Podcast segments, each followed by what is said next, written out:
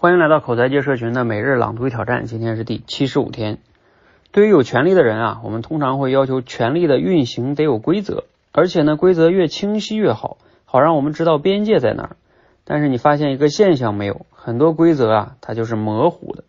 比如微信有一个规则说，你用微信不能恶意营销，但到底什么算是恶意，什么算不恶意呢？这个边界又从来是模糊的。为啥呢？其实道理很简单。规则一旦清晰啊，钻规则漏洞的办法也就同时清晰了。比如一个搜索引擎，如果你敢公布规则说谁的点击量大，谁的排名就上升，那好，刷点击量的黑产就会出现。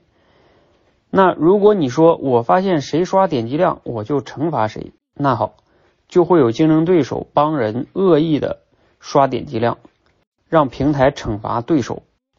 所以。平台最后只能公布一个模糊的规则，而不是一个清晰的规则，让那些想钻漏洞的人去猜。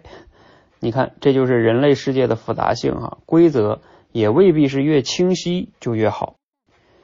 啊，内容来自于罗胖六十秒。嗯，今天的思考呢，就是说你能不能想到一些类似的例子啊？就是我们知道啊，那些规则看似不错，却是被人钻了空子的。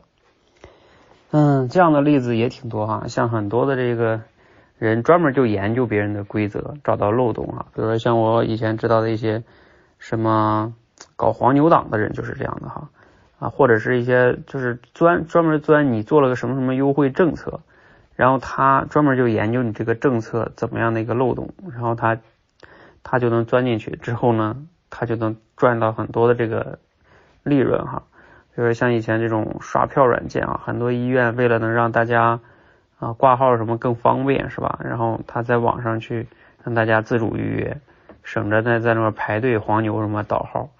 哎，但是其实还是不行，因为那些你在网上去刷的话，以前我记得我在北京的一个医院挂号，那到了比如说五点放号，一放号立刻就没了，刷就没了，你根本刷不到。然后呢？我去那医院门口碰到一个黄牛，他说：“啊，你们当然抢不到了，我们有专门的更快速的方式能抢到，因为你不就谁抢到就是谁的吗？规则很清晰是吧？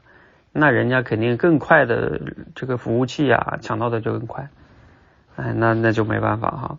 嗯，像以前那个什么优惠规则呀，有些什么电商平台做的优惠规则也是，你这个要是没想清楚，有些规则他可能就能利用你这个漏洞。”然后呢，呃，占你便宜哈，嗯，所以这样的例子其实也蛮多的吧，嗯，反正这个社会上有各种各样的人，天天就是在钻研别的这种规则的漏洞，所以我们在制定规则的时候啊，还真的要想清楚啊，否则被人钻钻钻清漏洞就麻烦了。所以也是有时候我们也看到有很多的那个制定规则的那个一些组织哈，比如说商家，他下边都会做活动的时候都会加一句话，他说。